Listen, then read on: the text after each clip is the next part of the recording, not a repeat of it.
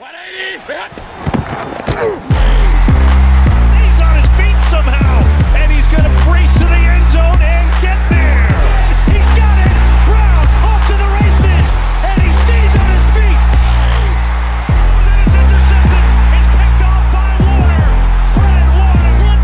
NFL al Chile.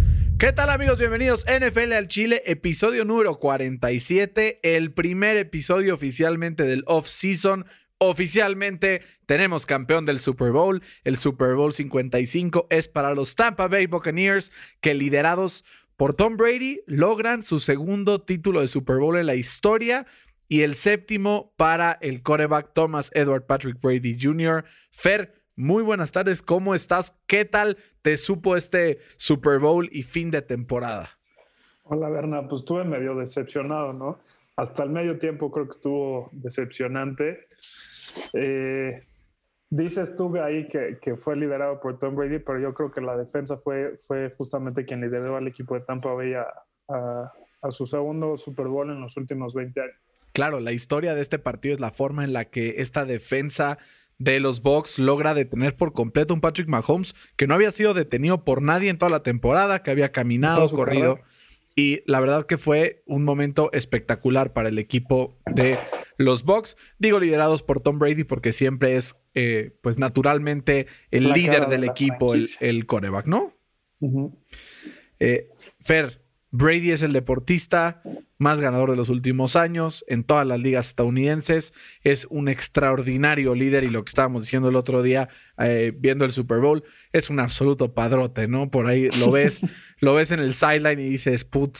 Justo vi un meme que me mandó Fede, quien le mando un abrazo ahora que está editando el podcast, seguramente pues va a escuchar este mensaje, pero literal soy yo porque es, un, es un, una foto que sale esta típica escena que sale este, ahí cómo se llama este actor. Eh, bueno, no me acuerdo, es un actor que le dice, te odio, te odio, te odio, ¿no? Y le dice, muy profundamente en el centro de mi corazón, te odio con, o sea, odio puro, pero carajo, cómo te respeto Sí, y cómo te admiro, ¿no? O sea, como que la verdad es espectacular lo que ha logrado Tom Brady con estos años, a pesar de que la mayoría de sus Super Bowls, como dices, no ha sido él la gran figura, ha sabido ser el líder que se necesita para ganar estos partidos, ¿no? Decíamos, la clave para que ganen los Bucks es que Brady no comete errores y que el equipo de Kansas en ofensiva sí los cometan. Y así fue. Brady cometió, no cometió ni un solo error y el, el poco error que cometió lo echaron para atrás con un penalty, pero pues al final, sí, pero, pero bueno, al final fue una tremenda paliza, ¿no? De parte de los Bucks al equipo de Kansas. Una tremenda paliza que, que nadie veía venir, ¿no? O sea, ¿quién, ¿quién hubiera imaginado que las mejores apuestas en todo el año hubieran sido uno, las acciones de GameStop y dos, que, que Patrick Mahomes no iba a tener un touchdown? Fer, No, yo, el momento más espectacular de este partido del Super Bowl, no sé tú, pero ese pase de Mahomes en el Claro, piso, güey, Sí, sí. irreal. O sea, a pesar de todo lo que vimos, sí, que bueno que los Bucks ganaron, pero ese pase de Mahomes, que aparte le pega en la cara a uno de sus receptores, bueno, al corredor, Ah, en el end zone. O sea, Fer, ¿qué tenía que haber hecho Mahomes en este partido para ganar? Creo que con el scheme que, que puso Tampa Bay, con la forma en la que su línea ofensiva jugó, era prácticamente imposible que un, un quarterback pudiera salir del hoyo y ganar este partido, ¿no? Yo creo que no había manera. No, no había manera y creo que no había un coreback que le hubiera ido mejor eh, con la situación en la que estaba Patrick Mahomes, ¿no? Lesionado del pie, sin, sin línea ofensiva y, y sí, presionando todo el tiempo. Yo, yo justamente tengo seis claves eh, para que Tampa haya ganado como, como este partido. Eh, la primera va, va, a ir en orden de importancia. Creo que la primera es eh, las lesiones en, en, la línea ofensiva por parte de los Chiefs. Eh, Mahomes fue presionado en 38 de Phil Barrera. Phil Barrera. Perdón, ya 30, se fue. en 38 de, de 56 dropbacks que esa es la mayor cantidad de pressures eh, recibidos por un quarterback en la historia del Super Bowl. Justo, empecemos con ese primer punto que dices. Creo que, y vamos, vamos desmenuzándolo poquito a poquito, porque ese primer punto de la línea ofensiva de los eh, Chiefs, que estuvo completamente pues sustituida para este partido, permitió, como dices, 29 presiones a, a Mahomes, esto equivale al 52% de los dropbacks. O sea, en la temporada, el peor equipo eh, recibiendo presión fueron los Vikings. Recibieron presión en un 30% de sus dropbacks. Esto prácticamente lo duplica. No creo que es, o sea, es, y, y, tú piensas, o sea, cualquier jugada del Super Bowl y como que la imagen que se te viene a la cabeza es Mahomes recibiendo el balón y luego, luego ver que viene Shaq Barrett, Vita Bea, cualquiera que tú me digas, volando hacia él por su cabeza y el otro rolando a ver para dónde sale, ¿no? Fue una locura. Sí, y lo más importante es que, como dices, esos 29, 27 fueron solamente con cuatro jugadores, que fue lo que dijimos en el previo, que, que Tampa tenía que llegar a, justamente a, Mahomes solamente con cuatro, porque eso te permite tener dos high safeties para poder anular eh, la velocidad de, de Tyreek Hill. Eh, y además esta presión llegó rapidísimo, o sea, en el 43% de sus dropbacks, eh, Mahomes recibió presión en menos de 2.5 segundos. O sea, tú imagínate eso, güey. O sea, es como, a ver, espérame, ya me llegó Shaq Wright. ¿Sabes, ¿Sabes a qué me recordó estas presiones del equipo de Tampa? Me, dio un, flashback horrible a cuando Andrew Locke era coreback de los Colts y esa línea ofensiva que era una nalga, como de verdad no daban una y en un segundo lo tenían todos ahí encima, pegándole, pegándolo, pegándole. O sea, tan poquito tiempo pasaba entre que salía el pass rush y llegaban a Mahomes que parecía que lo dejaban pasar a propósito y que la jugada iba a ser un screen pass. ¿no? Entonces, pero después volteabas a ver y no había ni un solo corredor o receptor en una posición de screen y como que decías falta de comunicación, falta de nivel, falta de physicality. O sea, gran parte de eso fue porque eh, el, el, right tackle lo pasaron al left tackle, el right guard lo pasaron de right tackle y pusieron un, right guard ahí nuevo. Sí, los metieron a todos a la licuadora y a ver qué salía. A la licuadora. Y nadie sabía qué hacía, ¿no? Entonces no sé si, si hubiera estado mejor nada más poner ahí un, un left tackle fuera de su posición y mantener el lado derecho eh, sano, no, no, sano, pero con más continuidad como lo habían hecho contra, eh, contra los Bills y contra los Browns. Fue, fue uno de los mejores desempeños, yo creo, de una defensiva en la historia del Super Bowl. ¿No? Yo creo que esos Bucks del 2003 estarían completamente orgullosos. Warren Sapp, Derrick Brooks, John Lynch, que ahora fue recientemente elegido para el Salón de la Fama. Ahorita en un momento hablaremos más de esa premiación de NFL Honors. Pero, o sea, una locura, porque lo que decíamos, ¿no? Oye, a ver, ¿cómo le van a hacer? Y, es nuestro punto, ¿no? Que decíamos la semana pasada. ¿Cómo le van a hacer para detener a Mahomes y a Kelsey? Y aparte meterle presión a Mahomes y dijimos, es que no se puede, no se puede, no se puede, no se puede. ¿Por qué? Porque habíamos visto varias coberturas, single high safety, man to man, etc, etc, etc, que no les habían funcionado a Tampa en contra de Kansas. Esto sumándole que Todd Bowles era el, coordinador defensivo que más blitzaba en toda la temporada, decíamos, esto puede acabar mal, ¿no? Y nos preguntábamos cuál era la manera de frenar a Kelsey y a Hill. Por ahí algún comentario en, en, redes sociales nos ponían, la no me acuerdo de quién era, pero tenía mucha razón, decía, oye, o sea, sí te sientas a llorar, que es lo que poníamos, pero tú metes ahí cover 6, cover 4, no sé qué, continuamente el partido. Y yo lo que pensaba cuando leí ese comentario es que, claro, se dice mucho más fácil de lo que se hace, ¿no? pero Tampa lo ejecutó a la perfección. A la perfección. El 87% de los dropbacks de Mahomes fueron coberturas con split safeties en el fondo para poder evitar la velocidad de Mahomes y poder cubrir un poco ahí el centro para que Kelsey no pudiera hacer nada. Y cuando le preguntan a Mahomes, le dicen, oye, güey, ¿qué, ¿qué pasó? Le dijeron, fueron mejor equipo ellos y nos ganaron la batalla en todos los frentes del partido. Y tiene toda, toda la razón. Ganaron en todos los aspectos, tanto la defensiva como la ofensiva de Tampa Bay a sus rivales en el campo de juego, incluso en coaching, ¿no?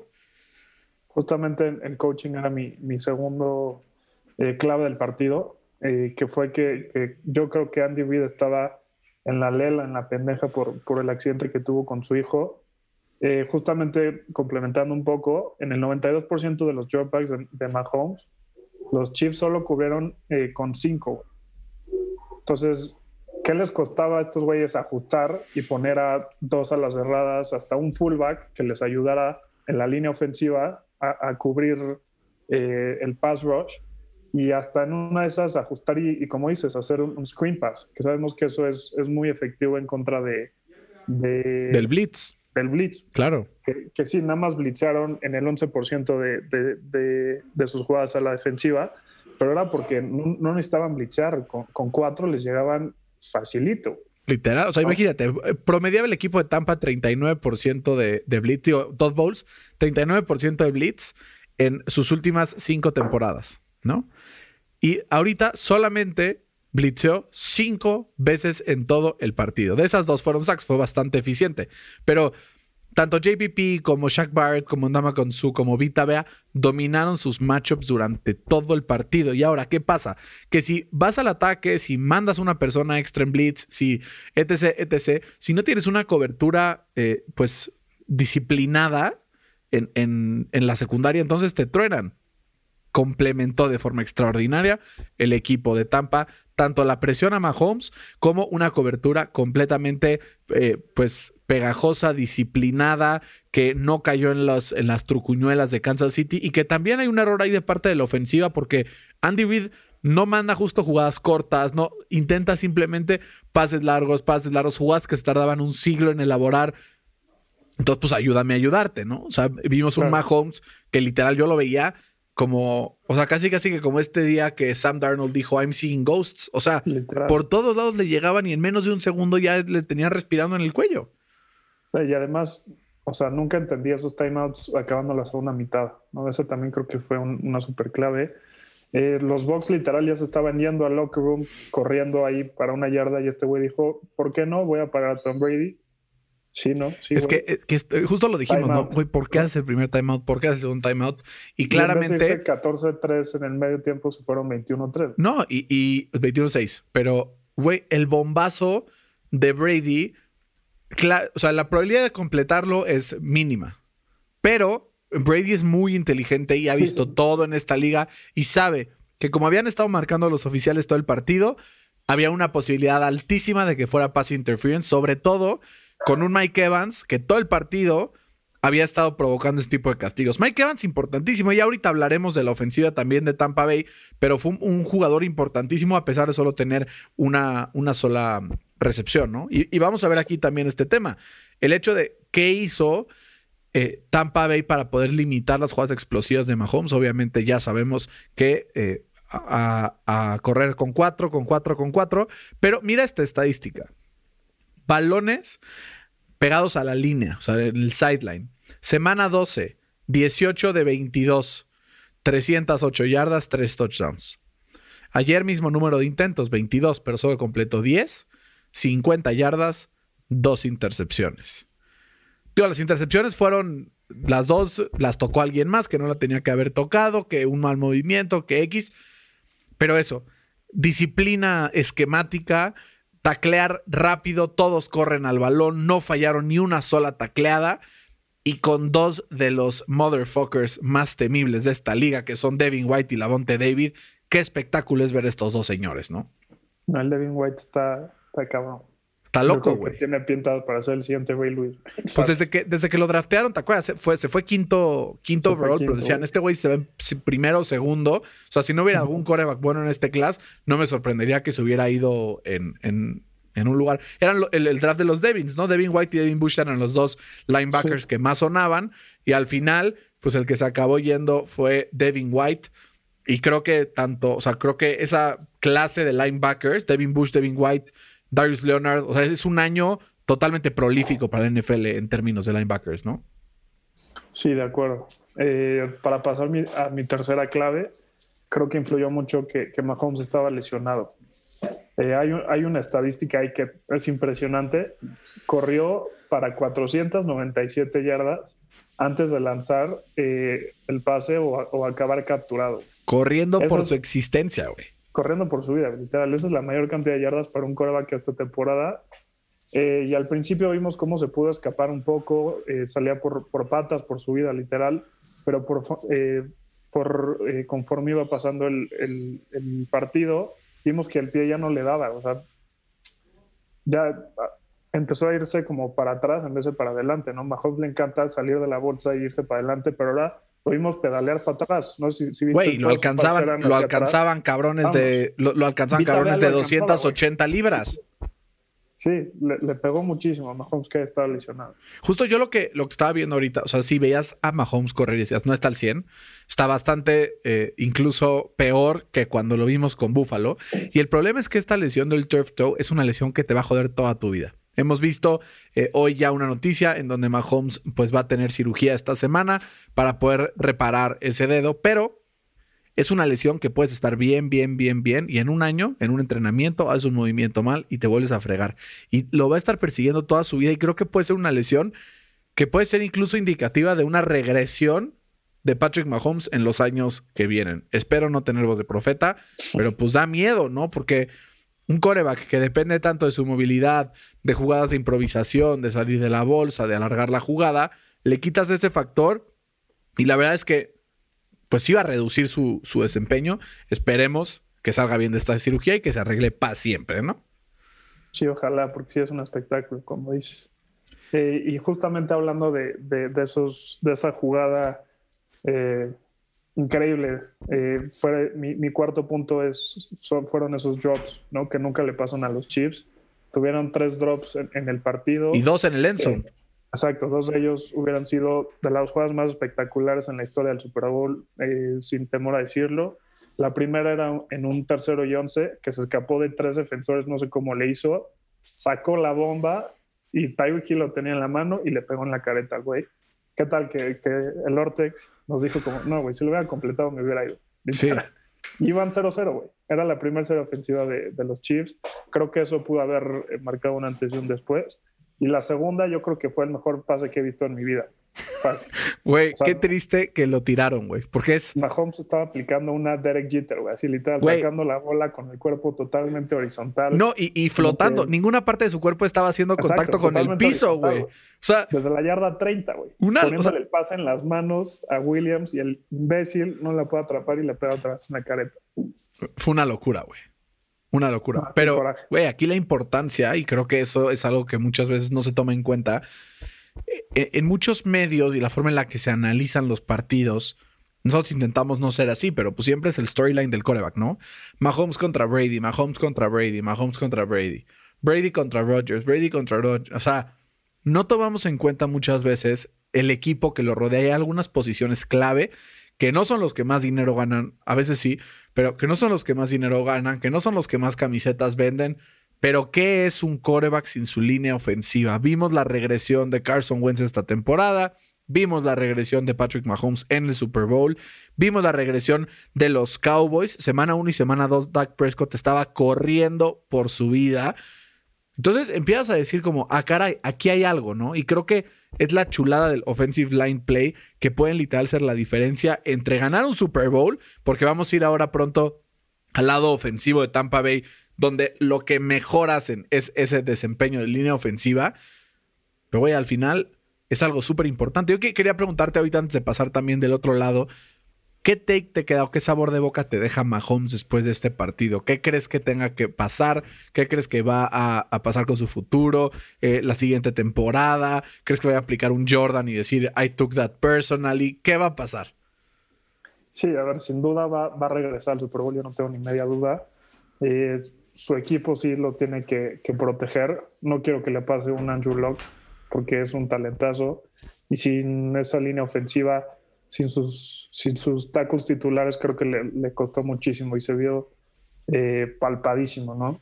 Creo que los Chiefs tienen que ir por dos tacos literal para tener de, eh, de sobra para, para, poderlo proteger porque vemos que yo, yo digo que es el jugador más importante en el equipo de los Chiefs, la neta. No es, no es ni el esquema, no es ni Tavy Hill ni, ni Travis Kelsey. Si él no tiene tiempo, para desarrollar su, mejor juego, que es... Y no necesita demasiado, no necesita demasiado tiempo, eh. o sea, tampoco necesita 3, 4 segundos. Con que le des dos y medio en la bolsa limpio, con eso es suficiente. Sí, literal. Porque hay muchos corebacks que van luego, luego a rolar y a salirse de la bolsa. Mahomes además es un gran pocket passer, que eso luego se, se complica más. Fer, ¿cuál es tu siguiente clave para este partido? Eh, la localidad, este, ¿Crees que influyó suficiente? Sí. Eh, Best Stat, desde los años 70, el equipo que juega en casa gana arriba del 60% de las veces que se jugaron. Eh, no hubo fans en toda la temporada eh, pero justamente para este Super Bowl eh, hubieron un poco más de 25 mil personas y yo creo que sin duda el, el, jugar de local, el no viajar, el estar en tus instalaciones y estoy seguro que, que había más de la mitad de, de, de los aficionados eran de, de, Tampa. Yo sí sentía una localidad por, por el lado de Tampa. Sí, a ver, el tema del viaje sobre todo creo que es muy importante. Al final si es cansado y lo que sea y esto, sí creo que influyó algo. Porque eh, además no es una semana de Super Bowl normal, o sea, normalmente viajan una semana antes y ellos viajaron el viernes, ¿sabes? Sí, sí, tiene algo que ver. Creo que sí tiene algo que ver. Totalmente de acuerdo. Siguiente, siguiente clave, Fer. Eh, un poquito de ayuda arbitral al principio del juego. Un poquito, un, un muchito. Poquito, Yo... Hubo varias jugadas polémicas eh, a favor de los Bucks, de los Bucks eh, casualmente, casualmente y, y, de hecho eh, las más de 90 yardas por penalties en la primera mitad fueron la mayor cantidad en la historia del Super Bowl. Güey, Fer, pero sí, o sea, entiendo que los penalties no eran. Yo también no, o sea, no los hubiera marcado. No hubiera marcado el penalti de la intercepción de Tyron Matthew, que ese sí, hasta nuestros amigos fans de Brady nos decían, no, güey, sí fue una jalada. Ese fue un swing de 14 puntos, literal, porque la siguiente jugada fue un touchdown de. Fue ese, de, yo creo que fue esa. O sea, a ver, por ejemplo, hubieron tres para mí. Las demás, bueno, te las doy. Pero la de Mike Evans en el end zone, que el balón iba 15 yardas arriba. Esa y hubo una que iba corriendo por el sideline Mike Evans y se tropieza sin querer el corner y ni siquiera, o sea, se ve que ni siquiera Era es. catchable, y ni siquiera lo toca, aparte. Y iba como. O sea, 10, 15 yardas son catchable, ¿no? Entonces, esos tres, al final, creo que sí fue un pequeño punto, pero yo no quiero tampoco. Hasta abajo, güey. Por eso lo sí, hasta abajo. No quiero restarle mérito para nada a lo que hizo los Bucks, ni, ni restarle responsabilidad a la nalga de partido que hizo Kansas City, tanto en Sí, ofensiva como en defensiva, ¿no? Sí, de acuerdo. Porque Sí, luego aquí van a decir, no, que NFL al Chile que odian a Brady, siempre lo demeritan, yo quiero No, verlos no. porque así van a salir. No, no, eso, eso yo creo que fue lo, lo último, no fue, o sea, no, no perdieron por eso, pero sí influyó. ¿Estamos de acuerdo? Sí, de acuerdo. Fer, quiero hacer Eh. esta pausa antes de ver la parte ofensiva de los Bucks para darle una gran felicitación al ganador de nuestro reto de, eh, de picks que subimos a nuestras redes sociales. Eh, vamos a tener que meterle una lana al envío porque no es de la Ciudad de México, no le vamos a poder llevar eh, este premio. Así es que quiero felicitar con mucho cariño a Marcelo Rodríguez, en Instagram se llama Mr. Lara-00. Le atinó color del Gatorade, le atinó a Heads, Todo. le atinó al over del himno. O sea, creo que tuvo una mal o dos mal. O sea, ahí estuve checando con los Exceles y al final fue el ganador. Él es fan de los Seattle Seahawks. Entonces estaremos haciéndole llegar esta semana. y nos- rezando ahorita para que no se vaya Sí, Wilson. nos vamos a poner en contacto con él esta semana para que nos pase su dirección y enviarle una gorra de su equipo favorito de los Seattle Seahawks, cortesía de NFL al Chile. Así es que, Marcelo, muchísimas felicidades. Le pegaste, no sé si fue suerte o conocimiento, pero muchísimas, muchísimas felicidades. Ahora sí, Fer, vamos del lado ofensivo de Tampa Bay, porque yo pocas veces he visto un desempeño de una línea ofensiva tan, tan dominante. Y ya sabemos que cuando Tom Brady tiene tiempo, es el coreback más eficiente. No es el más espectacular, pero es el más eficiente de la liga. Lo vimos completar pases cortos, intermedios, largos prácticamente ninguno, porque todos acabaron en pass interference. Pero fue una, un pounding. O sea, dominó la línea ofensiva, le dio tiempo a Brady si quería correr, abrían un hueco de 10 yardas, eh, buscaba un receptor y estaba Gronk solo en el centro del campo y todo creo que la clave saliendo desde el play action, ¿no? Eh, o sea, creo que los tres pases de touchdown de Tom Brady fueron con un pase de play action, eh, las jugadas explosivas fueron con play action y creo que ese es el, nombre del, juego en la NFL hoy en día, ¿no? Establece el juego por tierra, domina las trincheras y completa pases a partir de este tipo de jugadas. Sí, como dices, solo, solo presionaron a Tom Brady cuatro veces en todo el partido. Esa es la menor cantidad eh, en la historia de un Super Bowl. Eh, el novato Tristan Wirfs puede ser el mejor eh, tackle o, el, el mejor en su posición. Fue el jugador, fue el jugador mejor rankeado por PFF para el partido, Sí. 91.7 de calificación. Sí, en toda la temporada tuvo eh, 800 pass blocking snaps y solo permitió un sack. Y, O sea, y se no enfrentó, y se enfrentó a pass rushers, se enfrentó a Cam Jordan dos veces. Mentira, tres, Tres. veces. Se enfrentó a Sadarius Smith. Se enfrentó a Eh, ¿Quién más así que digas sabroso? ¿Jugaron contra los Rams? Jugaron contra. Se enfrentó, bueno, no Aaron Donald exactamente, pero a Leonard Floyd de ese lado. O sea, creo que sí hemos visto el surgimiento de un talento que a ver si no la acaban moviendo de left tackle por la importancia de la posición, pero lo que hizo Tristan Wilson en su temporada de novato para quitarse el sombrero y ayer no permitió que la línea de defensiva de Kansas City pudiera penetrar esa absoluta muralla. Que digo, no fue solo él, también Ryan, Ryan Jensen, o sea, como que es una línea tan consolidada y cuando le sumas la experiencia de Brady para detectar de dónde viene la presión, se hace una mezcla perfecta que domina por completo a la defensa de Kansas City. Steve Spagnolo no tenía, no tuvo respuesta. Así como anuló a Brady absolutamente en ese Super Bowl con los Giants, no lo logró. O sea, no tuvo? No había respuesta absoluta, ¿no? No, no, y, es que es. Bueno, a ver, adivina quién fue el, defensivo con mayor calificación según PFF en el Super Bowl. ¿De cualquier equipo o de los.? o sea, del partido, pues. Diría que Vita Vea. Chris Jones, güey. ¿Cómo? Chris Jones tuvo una calificación de 85.1. Eh, tiren, PFF, tiren PFF a la basura, güey. No sirve de nada. Chris Jones, güey. Entonces, lograron meterle double teams ahí para poderle abrir huecos a Fournette, que, que fácilmente se pudo haber ido con dos touchdowns si no hubiera sido por, por esa necedad de meter a, Ronald Jones en el cuarto y, cuarto y uno, ¿no? En la yarda uno. Sí. Eh, pero fue, fue una dominación en la ofensiva. No, hubiera sido, o sea, si hubiera sido al revés, nadie se hubiera sorprendido. Claro, y crédito también a Byron Leftwich, ¿no? O sea, como que mucha gente dice, sí, Bruce Arians, y Bruce Arians en su conferencia de prensa dijo, yo solo manejé el equipo, todo lo demás está en las manos de mis coordinadores, coaching staff, el coaching staff más diverso de toda la NFL. Los dos coordinadores son afroamericanos, asistentes como seis, dos mujeres en el coaching staff. Entonces demuestra que sí se puede, ¿no? Eh, al final, un equipo que rompe esquemas, que llega al Super Bowl, que hace estas apuestas que luego dice, oye, güey, eh, eh, o sea, el, Jason Light, que es el, general manager de este equipo, dijo, todas las canicas, güey. Traigo a Brady, lo, lo rodeo de, pues no es si el mejor, pero top 3 roster de la NFL, y metemos todas las canicas. Van a ser dos años de Brady. Si ganamos un Super Bowl, qué fregón. Si no, nos morimos en la línea. Y vimos que sí funcionó, ¿no? Armó este equipo muy bien a lo largo de los años. las líneas espectaculares, el mejor front seven en defensa de toda la NFL. Y creo que la, o sea, una clave absoluta es que agregaron ya con la temporada iniciada a Leonard Fournette en playoffs. Fue clave el número 28 de Tampa Bay. Pues de hecho, tres de sus cuatro touchdowns fueron por jugadores que no estaban la temporada pasada. Executive of the Year, ¿o qué? Sí, no, y además de eso, ha drafteado súper bien. O sea, en el, en el 2020, que fue el draft pasado, agarró a Tristan Wirfs y Antoine Winfield. Los dos, cracks. En el 2019, David White, eh, que es un top talent de la NFL, y, y Jamie Dean. Eh, en el 2018, a Vita Bea y a Carlton Davis. Todos son titulares en el equipo, ¿no? Una locura, güey. Sí. Fer, creo que con esto cubrimos un poco de lo que fue el Super Bowl. A mí, en mi opinión, el MVP no era de Tom Brady, era de cualquier jugador en defensiva.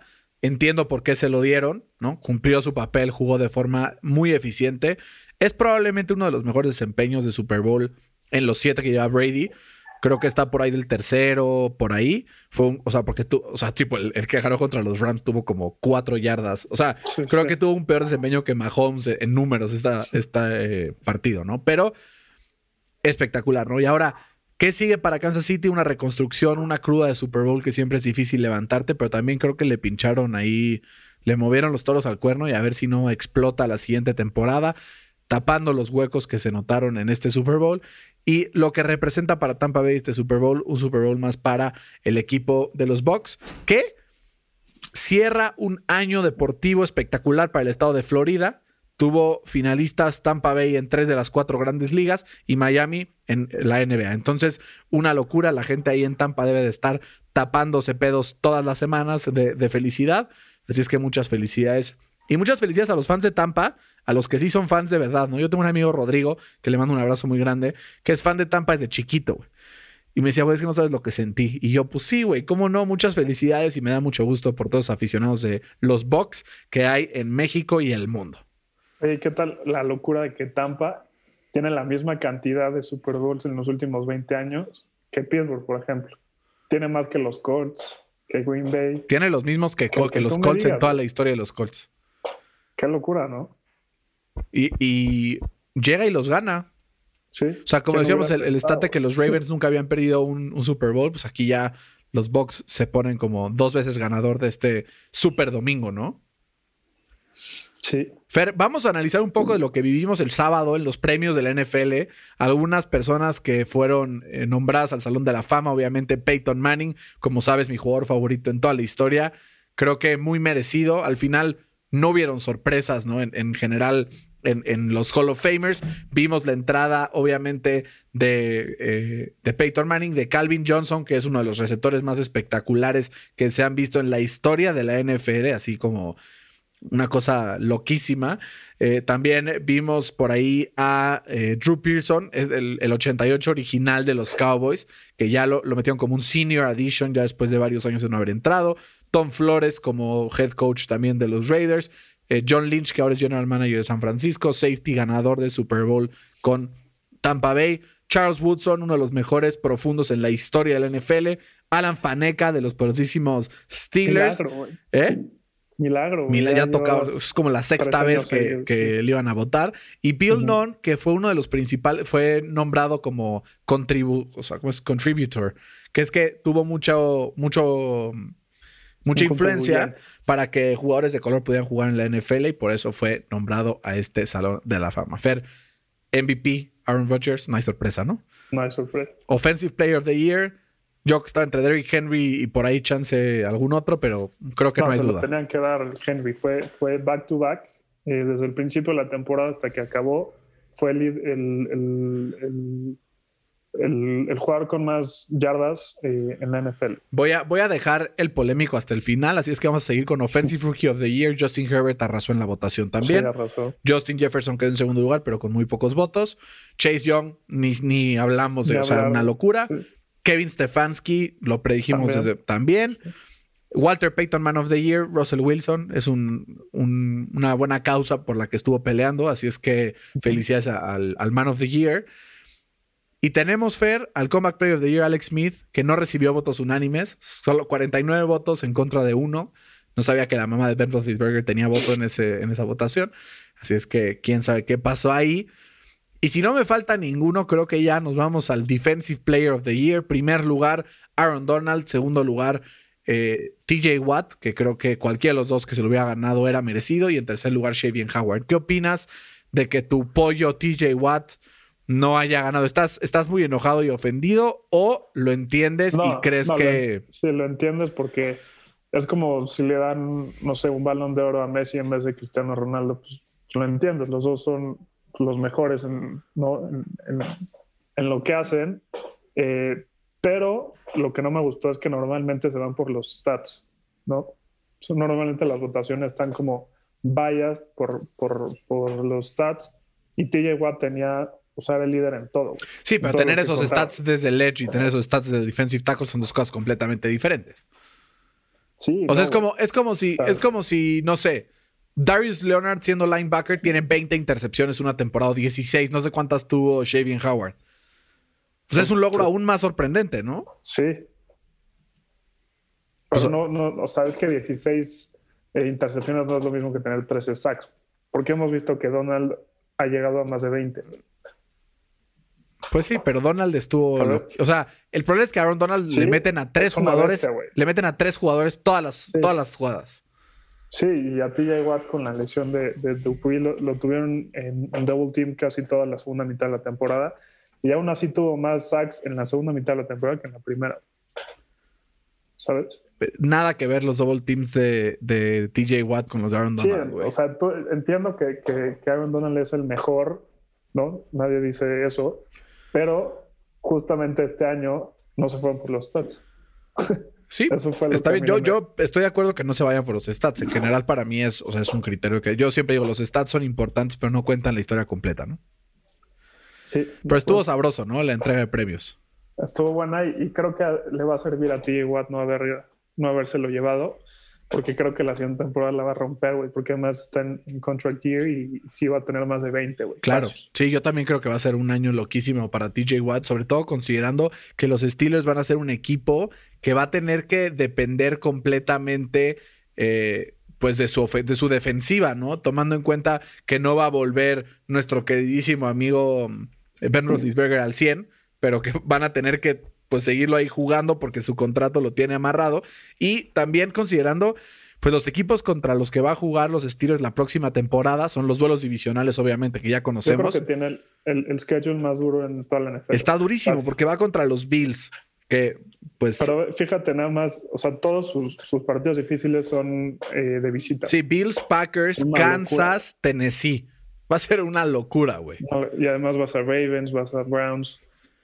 A ver cómo nos va a hacer con, y además va, esos a- va a haber un partido extra y no creo que a Big Ben le dé para un partido extra, pero bueno, eso ya es tema del off-season. ¿no? Exacto. Fer, vamos con el draft de esta temporada.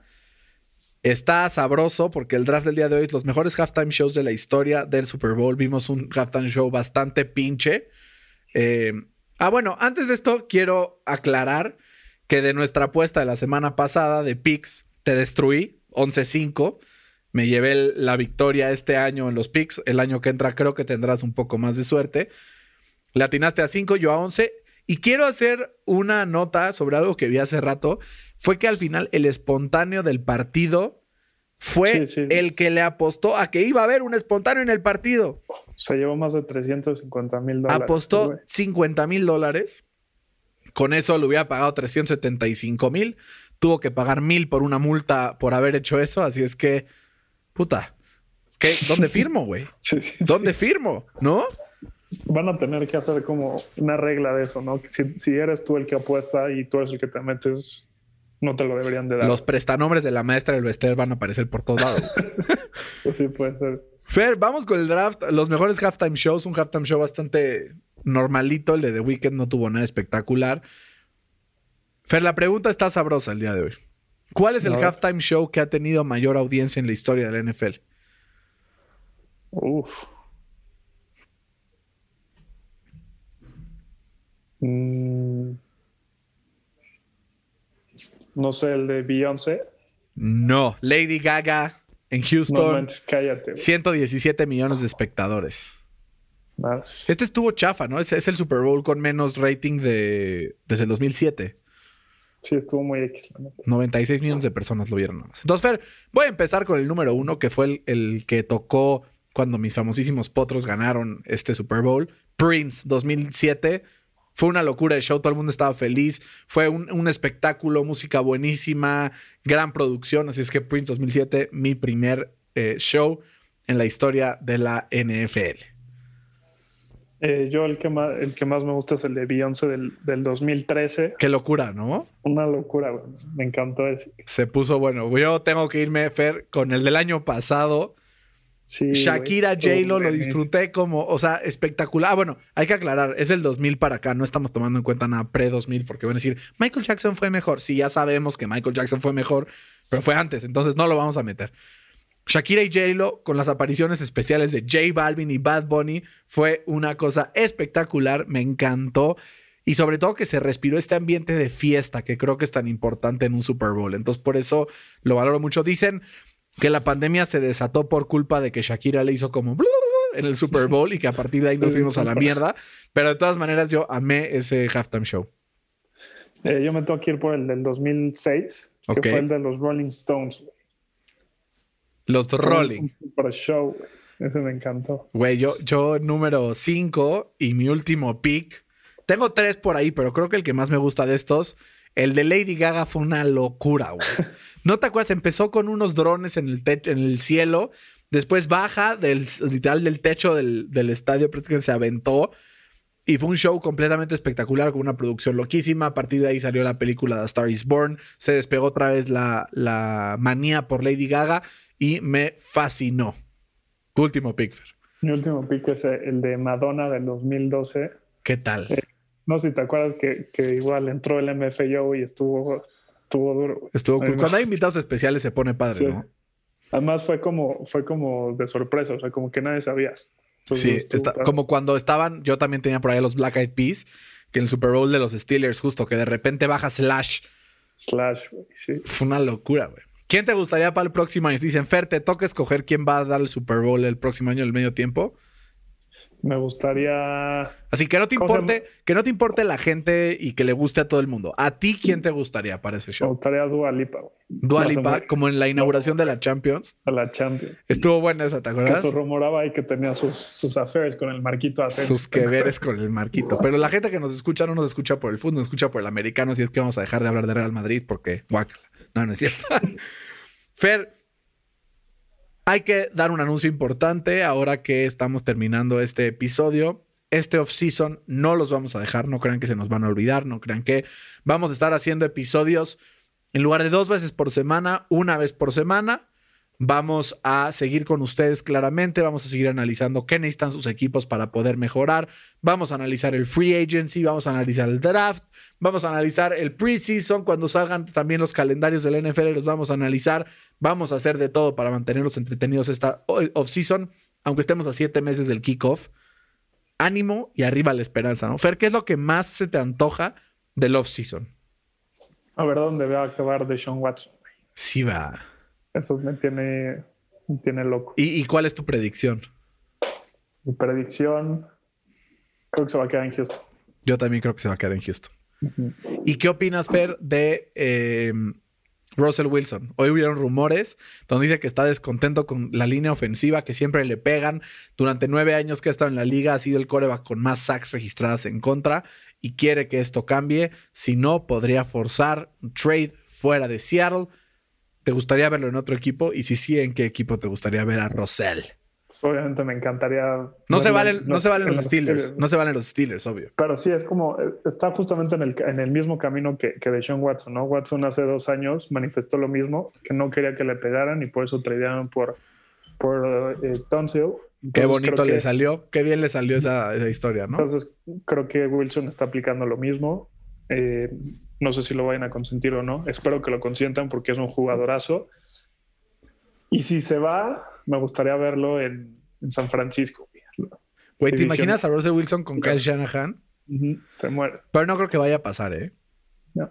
A ver, hay una gran diferencia. El contrato de Deshaun Watson le queda un año más que al de Russell Wilson. Y Russell Wilson tiene, ahorita, si lo cortan esta temporada, pues sí tiene una cantidad importante de dead money. Entonces, no, no creo que pase. Pero a partir de la próxima temporada ya habría un espacio para que. Y, y el, el cap que, que está pegando, el famoso cap number, que le costaría al equipo nuevo, donde lo traería sería 32, 37 y 39 millones. O sea, Que para cómo están las cosas ahorita, Sí, este año, este año está complicado porque baja el cap, va a quedar aproximadamente en 180 millones, pero el próximo año vas a ver la NFL se va a reponer, los 200. estadios se van a volver a llenar y va a volver a subir eh, el cap. Entonces creo que es hora de gastar, o sea, porque si gastas ahorita y lo prorrateas al futuro, en el momento en el que lleguen esos momentos, ya vas a estar del otro lado, ¿no? sí, sí. Pero a ver, a ver qué pasa, ¿no? No creo que se vaya. Es como un estandarte ahí.